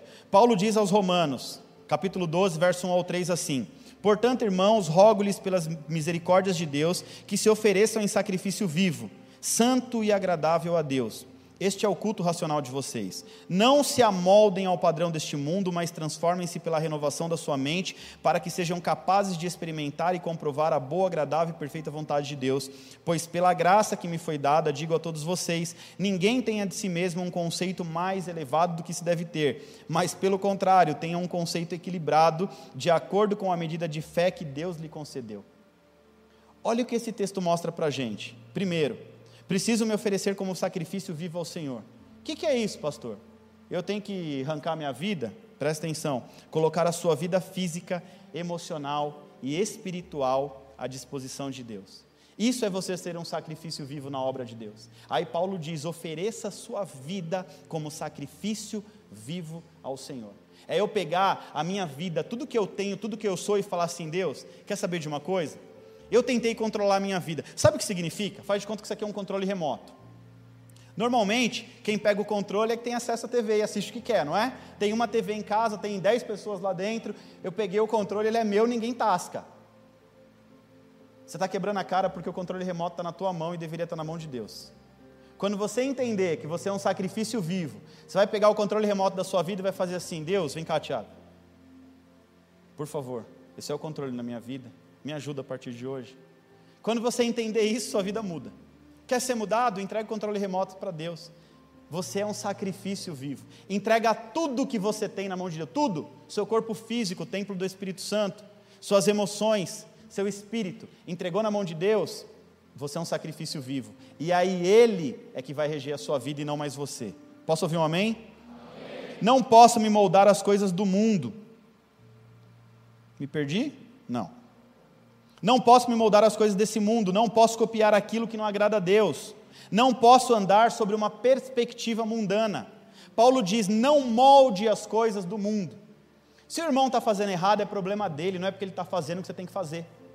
A palavra de Deus diz: não se molde as coisas do mundo. Se o mundo está dizendo que o que é errado é certo, é problema, é problema deles. Você não tem nada a ver com isso. Vai fazer errado porque o irmão faz, é bem sucedido. Não, meu, deixa o irmão ser bem sucedido lá fazendo coisa errada. É problema dele. Se você tiver oportunidade um dia, pregue o evangelho a ele e tire ele da sujeira e do, e do lamaçal de Satanás. Eu não vou fazer aquilo que Deus não me mandou fazer para agradar vocês, não. Desculpa. Entre agradar o homem e agradar a Deus, eu vou agradar a Deus, mesmo que isso me custe. Ah, eu vou fazer coisa errada porque a igreja quer que eu faça. Eu não. Preciso me transformar pela, pela renovação da minha mente. O que, que significa isso? Eu preciso mudar minha maneira de pensar urgente. Preciso abrir minhas. Preciso me abrir para as coisas novas, deixando as coisas velhas para trás. Bagagem desnecessária, canso de falar, enche a mochila de coisa que não presta e sai carregando um peso, está até corcunda já, todo arrebentado. Largue isso para trás, irmão, em nome de Jesus. Deus não te quer nisso, não. Deus já apontou uma, duas, três, está esperando o quê? Morrer de verdade, fisicamente, para largar a bagagem para trás?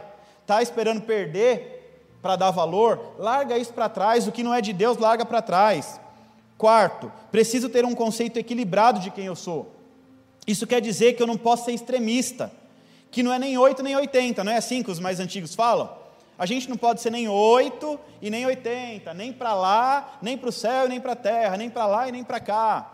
É isso aí, trazer equilíbrio das nossas vidas, para a gente entender, sabe por quê? Porque eu não sou melhor do que vocês e vocês não é melhor do que eu. Ninguém aqui é melhor do que ninguém, nós somos servos de Deus. Olha o conceito equilibrado, não, eu sou pastor, eu sou melhor do que todos porque eu estudei e eu estou aqui. Foi a oportunidade que Deus me deu, eu agarrei, Ele pode dar para qualquer um de vocês. Ah, eu sou um empresário muito bem sucedido. Irmão, seja arrogante para você ver o que vai te acontecer. Vai chegar uma hora que Deus vai tirar tudo e falar: Bom, eu tiro a minha mão, já que é, foi, foi pela força do teu braço, então segue aí, que eu não vou te dar mais nada, não. Aí daqui a pouco você, Deus, me perdoa e tal. Conceito equilibrado. Eu não sou melhor do que você e você não é melhor do que eu. A gente precisa entender isso de em caráter de urgência. Preciso saber que eu sou conforme a palavra de Deus diz que eu sou. Mais uma vez, Mefibosete domingo, eu não sou um cão morto. Eu sou filho do rei e tem um lugar na mesa do rei preparado para mim. Portanto, eu preciso me comportar como um príncipe. Não posso me comportar como qualquer um quando eu estiver na presença do rei. Eu sou um príncipe, então eu tenho que aprender a me comportar. Inteligência emocional é cura interior. Lembra dos seminários de cura interior? Você participa lá de um processo. Se eu falar assim para você, inteligência emocional é a mesma coisa. Cura interior é inteligência emocional. Para obter a cura, precisamos reconhecer a necessidade de ser curado. Se eu não reconheço a necessidade, eu não recebo cura. Eu tenho que reconhecer, realmente, sou nervosinho demais, está na hora de reconhecer e ter equilíbrio na minha vida. Ter uma vida equilibrada, nem 8 nem 80, precisa estabelecer, ser mais flexível com as coisas de Deus. Como nossa alma envolve nossos pensamentos, vontades, emoções sentimentos, concluímos que a mente humana, a nossa alma, é suficientemente inteligente para fazer caminhos que podem nos aprisionar, nos libertar e deixar preso ali para o resto da vida, ou nos libertar de uma vez por toda. A nossa inteligência, a nossa alma, pode nos libertar, se assim eu quiser. Tem muita coisa que a gente vai depender do milagre de Deus, mas lembra aquela passagem que, que Jesus ele foi até o sepulcro de Lázaro? Quando ele chegou lá, o que, que ele falou? Removam a pedra. Quem removeu a pedra? Foi Jesus? Não. As pessoas removeram, porque Jesus estava dando um recado, Jesus estava falando por parábolas, Jesus estava falando assim: Samuel, remove a pedra da sua vida que eu vou fazer um milagre. É assim que Deus quer fazer na minha na sua vida. Você remove a pedra e ele entra com o milagre. O que é para você fazer, Deus não vai fazer por você. Nunca Deus vai fazer aquilo que você pode fazer. Seu relacionamento pode melhorar? Pode, depende de quem? De Deus ou de você? De você. Primeiro lugar de você. Se você fizer a sua parte, ó, presta atenção nisso. Você está fazendo a tua parte, sua esposa não quer melhorar. Você está fazendo a tua parte, aí entra o milagre. Porque Deus fala, Ele está fazendo a parte dele, agora eu vou tocar no coração dela. Você está removendo a pedra para Deus agir em nome de Jesus. Lembrem-se que somos seres tricotômicos, dotados de corpo, alma e espírito, e precisamos de equilíbrio para ter uma vida saudável. uma vida curada, equilíbrio entre o nosso corpo físico, a nossa alma e o nosso espírito. Se coloca de pé em nome de Jesus, nós estamos indo para o final dessa palavra.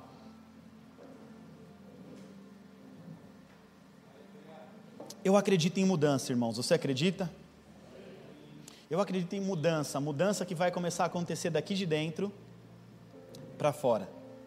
Pessoas saradas, pessoas curadas emocionalmente, vão começar a dar frutos em áreas que nunca conseguiram dar frutos na vida. Pessoas curadas emocionalmente vão dar frutos na vida espiritual, vão colher frutos na vida física em nome de Jesus. Eu quero concluir essa palavra ministrando para vocês dízimos e oferta. Deus tem colocado muito essa responsabilidade sobre as minhas costas. Eu confesso que eu nunca gostei de falar de dízimo e de oferta porque eu tinha um paradigma. Eu achava que todo pastor era, era, era ladrão, ou pelo menos grande maioria, porque pegava o dinheiro da igreja e fazia o que queria. E aí Deus me tornou pastor. E eu tenho o, o livro caixa da igreja, essa, a planilha de faturamento aberta para todo líder que quiser chegar e dar uma olhada. Essa semana eu sentei com o pastor Dedé aqui, falei, pastor, vem cá, eu quero te apresentar as finanças da igreja. Ele falou assim: Que isso, pastor? Não, não quero ver. Eu falei, por favor, pastor. Dá uma olhada nisso aqui. Eu quero ser o mais fiel possível a Deus, o mais temente, o mais organizado. Eu quero ser um exemplo de servo. E eu aprendi o seguinte: que o obreiro é digno do seu salário. Sim, eu não tenho nenhum salário da igreja, por enquanto.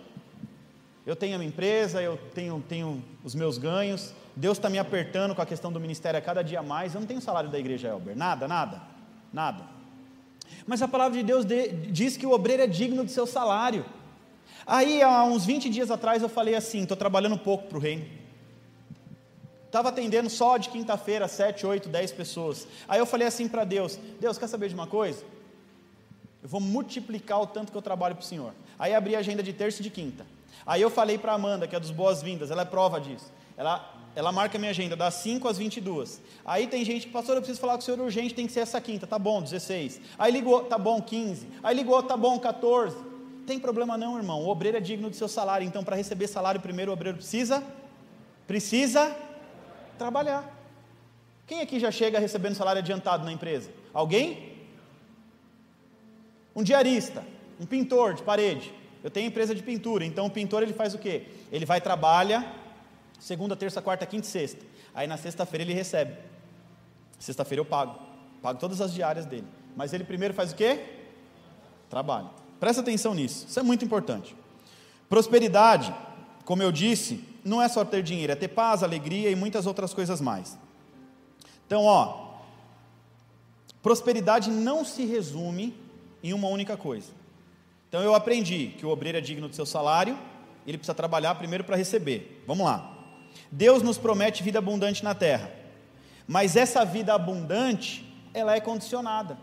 Te darei uma vida abundante se Repitam comigo: vida abundante, está condicionada a princípios bíblicos. Eu preciso te ensinar isso. Pelo menos um princípio nessa noite. Não dá para falar de todos. Pelo menos um princípio. Lucas 6,38 diz assim: Deem e lhe será dado. Uma boa medida, calcada, sacudida e transbordante será dada a vocês, pois a medida que usarem também será usada para medir vocês. Resumindo essa palavra, Resumindo esse trecho bíblico, diz assim: é dando que se recebe. Aí tem gente que faz voto com Deus fala assim: Deus, quando o Senhor me der, eu vou dar uma ofertona no altar. Quando o Senhor me der. O que, que a palavra de Deus diz aqui? Ó? Vou repetir aqui, ó. vamos lá. Lucas 6,38. Resumindo, é dando. Eu quero receber antes de dar. Nós somos apressados. Ah, Deus, me dá condição, que aí eu quero ser uma coluna no altar. Quer não. Não quer. Se quisesse, já seria. Como pastor? O que eu ganho é muito pouco. Se tu quisesse ser uma coluna no altar, tu já seria. Estaria dando o melhor do pouco que você tem, entregando nas mãos daquele que pode mudar a tua vida. Ah, pastor, esses dias um menino falou assim para mim: Pastor, eu queria muito ser uma coluna no altar. Aí eu falei: Amém, começa a honrar a Deus. Eu tenho vergonha, pastor. Meu dízimo é muito pouco. E aí ele começou a vender uns produtos importados. Eu falei assim: ó, faz o seguinte, Se não der certo, você, eu te dou o microfone daí, você vai chegar no altar e vai falar: "O pastor Vitor me enganou". David é um voluntário aqui da casa. Cada aparelhinho que você vender lá, vendeu 10 reais, tira um real e entrega no altar. É dízimo, é princípio. Aí ele falou: que vergonha, a igreja precisa de muito dinheiro, eu vou dar um real. Seja fiel a Deus no pouco, que no muito Ele te colocará. Presta atenção. John Wesley dizia o seguinte: ganhe muito, seja ousado, trabalhe, conquiste, economize muito, planeje, seja organizado, estabeleça prioridades. Qual é a sua prioridade? Para de usar o cartão de crédito, se planeja. Mas olha só que interessante que ele diz: e por fim, doe muito, doe o máximo que você puder. E eu fui estudar esse trecho. John Wesley, quem não conhece, é um reformador protestante, é um evangelista nato, é um cara que mudou uma geração. Ele é o fundador da Metodista, eu sou formado pela Metodista, pensamentos bons. E aí ele fala: doe muito, ganhe muito, se planeje, seja organizado, mas doe muito. Aí eu fui buscar, por que, que ele fala isso? Presta atenção. Isso quer dizer o seguinte: doar é o princípio de prosperidade. Doar é um princípio de prosperidade. Sabe o que ele queria dizer aqui? Não coma tudo. Não coma tudo. Semente não é para ser comida. Eu não como semente. Eu como fruto da semente. Presta atenção. Devolva a semente para a terra. Vamos pensar num agricultor. O cara vai lá, planta a semente, colhe o fruto, pega a semente e planta de novo. Se ele quer colher de novo, ele tem que fazer o quê? Plantar. Se eu comer a semente, comer toda a semente, eu não vou ter mais semente para plantar, não vou semear mais, acabou minha semente. Então, olha que coisa maravilhosa. Coríntios, 2 Coríntios 9,6 diz: Lembre-se, aquele que semeia pouco também colherá pouco, e aquele que semeia com fartura também colherá com fartura. Olha só. Me dá uma nota alguém. Quem tem uma nota aí? Pode ser, qualquer nota. Quem tem? Quem pode me ajudar? Preciso de uma nota. Qualquer nota. Pronto, chegou. Eu preciso ensinar isso, irmãos. Me perdoem. Isso é, é didático, mas eu preciso te ensinar. Essa é minha oferta. Oferta do pastor. Deixa a luz acesa. Essa nota está amassada? Isso aqui é uma semente, isso não é uma nota, ok? Entenda isso, isso aqui é uma semente. Isso não é uma nota, isso não é dinheiro. Estou semeando, quero colher frutos. Olha só, o envelope é pequeno. Eu preciso te ensinar isso. Está aqui. Eu venho no altar e dou um nome para essa oferta. Essa oferta precisa ter um nome. Não é só a questão da generosidade. Essa oferta precisa ter um nome. Eu venho, chego aqui, entrego a minha oferta e falo: Deus, essa oferta é é uma oferta. Dízimo protege, oferta traz prosperidade. Agora olha só, você me desculpa, pastor, vou ter que amassar sua nota, tá?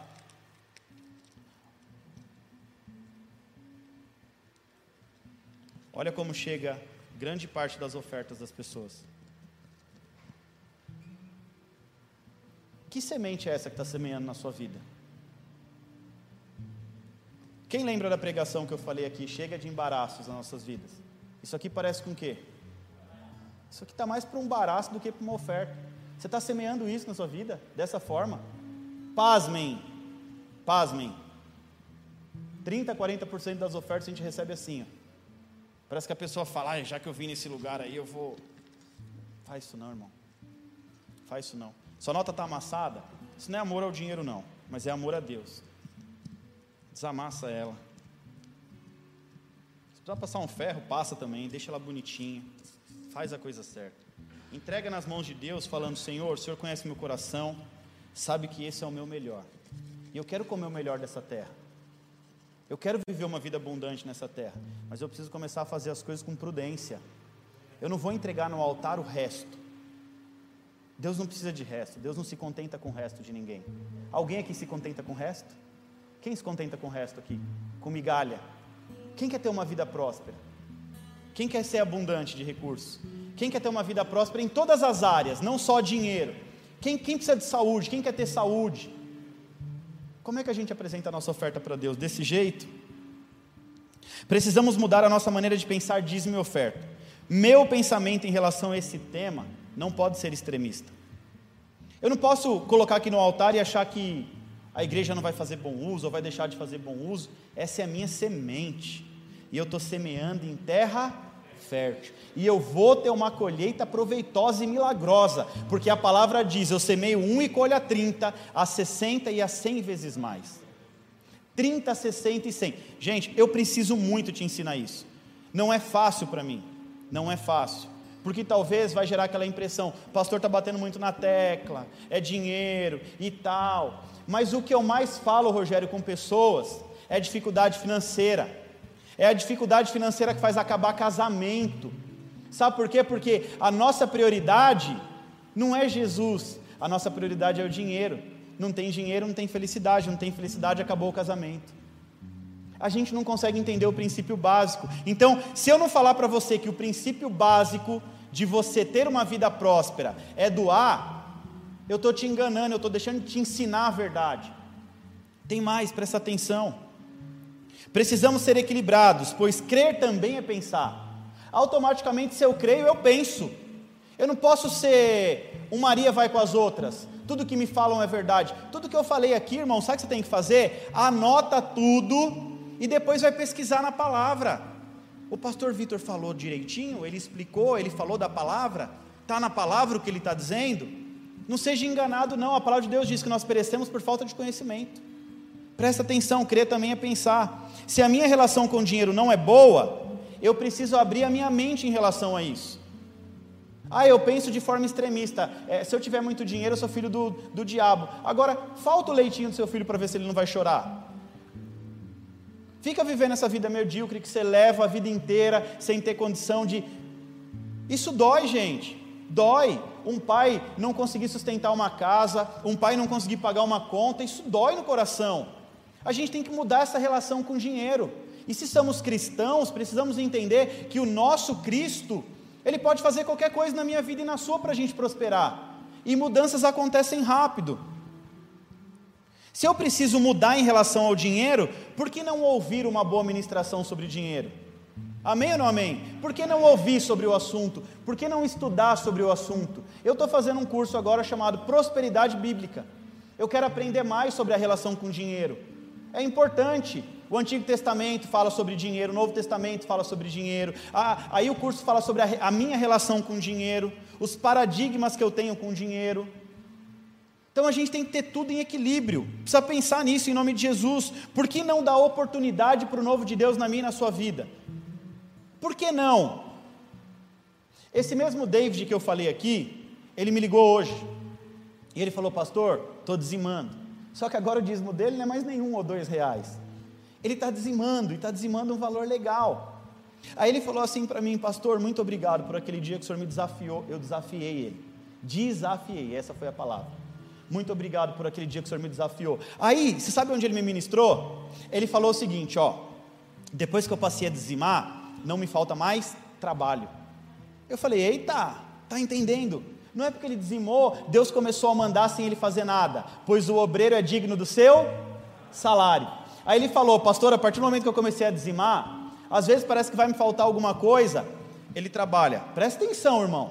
Não adianta você também vir dizimar e não fazer tua parte, não, ofertar e não fazer tua parte. Ele trabalha à noite como motorista de caminhão, aí chega em casa às 4, 5 da manhã, dorme, e aí quando dá meio-dia, ele sai para fazer umas entregas do, do Uber, de moto, Uber Hits, né? De moto e ainda vende os aparelhinhos eletrônicos para tentar fazer renda. Aí ele falou assim, pastor, na hora que parece que vai faltar, aparece uma entrega para eu fazer, eu ganho um dinheirinho. Aí alguma pessoa faz um pedido de um aparelho eletrônico. Aí é que a palavra de Deus é, diz, para finalizar: Deus dá o fruto somente àquele que semeia. Então, o que, que a palavra quer dizer? Que não adianta eu chegar e falar assim: Deus me dá que quando o Senhor me der eu vou semear. Não, Deus ele só vai te dar quando você aprender a semear primeiro. O obreiro é digno do seu salário, mas o obreiro tem que trabalhar para ganhar. Eu quero ser bem sucedido financeiramente, primeiro eu vou no altar. Porque a palavra diz: Deus dá a semente somente que semeia. E aí continua: e frutifica o fruto da sementeira daquele que semeia. O que, que isso quer dizer, pastor? O que o David faz. Quando está faltando alguma coisa, surge um trabalhinho para ele fazer, surge um biquinho por fora. Sabe o que isso quer dizer? Você tem uma empresa, uma única fonte de renda, uma única fonte de renda. Aí você é fiel a Deus. Aí sabe o que Deus faz na sua vida? Faz multiplicar o fruto da tua sementeira. O que, que é isso, pastor? Eu tenho uma empresa tal, daqui a pouco Deus me dá uma nova ideia e surge um novo negócio, que surge um novo negócio, e aí está multiplicando o fruto da minha sementeira. Irmãos, é muito importante a gente aprender da maneira certa. Tudo que eu falei aqui, se você anotou, questione, vai na palavra de Deus, tem dúvida, me procura, faz que nem o Felipe. Falou, pastor, eu preciso entender esse trem de dízimo e oferta aí, que agora eu sou novo, eu sou crente, eu quero fazer as coisas direito. Me procura. Pastor, o senhor falou um negócio que eu não concordo. Me questiona também, não tem problema não. Entendeu? Eu não vou debater teologia com você, mas me questiona. Se você não concorda, tá, aí eu vou tentar te mostrar a verdade e abrir a sua mente. Se você entender que não, também não tem problema nenhum mas eu preciso te ajudar a romper na vida. Esse é o meu maior desejo como pastor. Eu poderia pedir para Deus assim, pastor Severo, pastor, manda uns 300 empresários bem-sucedidos aqui, que já tem o coração no reino e na obra. Sabe o que eu peço para Deus de coração? Deus manda pessoas que precisam romper, pessoas que precisam se desenvolver, pessoas que precisam crescer. Manda futuros futuros empresários potenciais para Evo, para amanhã ou depois sustentar a obra. Aí o Fernando, de vez em quando, ministra oferta, ele fala assim: quem quer ser uma coluna na obra? Aí todo mundo, é, parece Silvio Santos. Você já é uma coluna, irmão. O pouquinho que você coloca no altar já é uma coluna que está sustentando a obra. Mas faça com princípios. Primeiro a gente dá para depois receber. Eu não vou receber para dar. Primeiro eu dou para depois receber. E faça o seu melhor. Deus não é uma câmera. O Espírito Santo não é uma câmera, ele é uma pessoa. E ele sabe se o que você está plantando é o melhor ou não. E você vai receber de acordo com a sua semeadura. Amém? Você tem envelope atrás da sua cadeira. Tem os meninos com as maquininhas. Quem não ofertou ainda quiser ofertar, à direita, à esquerda. Você vai trazer ao altar enquanto nós estivermos louvando, e eu quero, em nome de Jesus, que você dê um nome à sua oferta. Qual é a sua maior necessidade? O que você precisa? Fala, Deus, eu preciso romper na minha vida profissional. Então, a sua oferta, a sua oficina, dê uma oferta pela sua oficina, dê nome para a tua oferta, dê nome para os teus negócios. Não está indo, Deus, a gente precisa entender, é princípio da palavra de Deus, e a Eva, em nome de Jesus, vai ser uma igreja de crente rico, de crente bonito, de crente próspero, de crente com saúde, de crente com paz, de crente com alegria. A Eva não vai ser uma igreja de gente que vai chegar e, e tem um monte de dinheiro no bolso, mas não consegue dormir, não. Deus ele vai fazer a obra completa. Você vai ter dinheiro no bolso, vai ter saúde, paz, alegria, e vai deitar a cabeça no travesseiro e vai dormir tranquilo sem precisar tomar remédio, sem precisar de calmante, nada. É assim, princípios. E é isso, goste de mim ou não, eu quero te ensinar da maneira correta, amém? Em nome de Jesus, nós vamos louvar a Deus e você vai fazer a sua oferta no altar em nome de Jesus, que Deus te abençoe.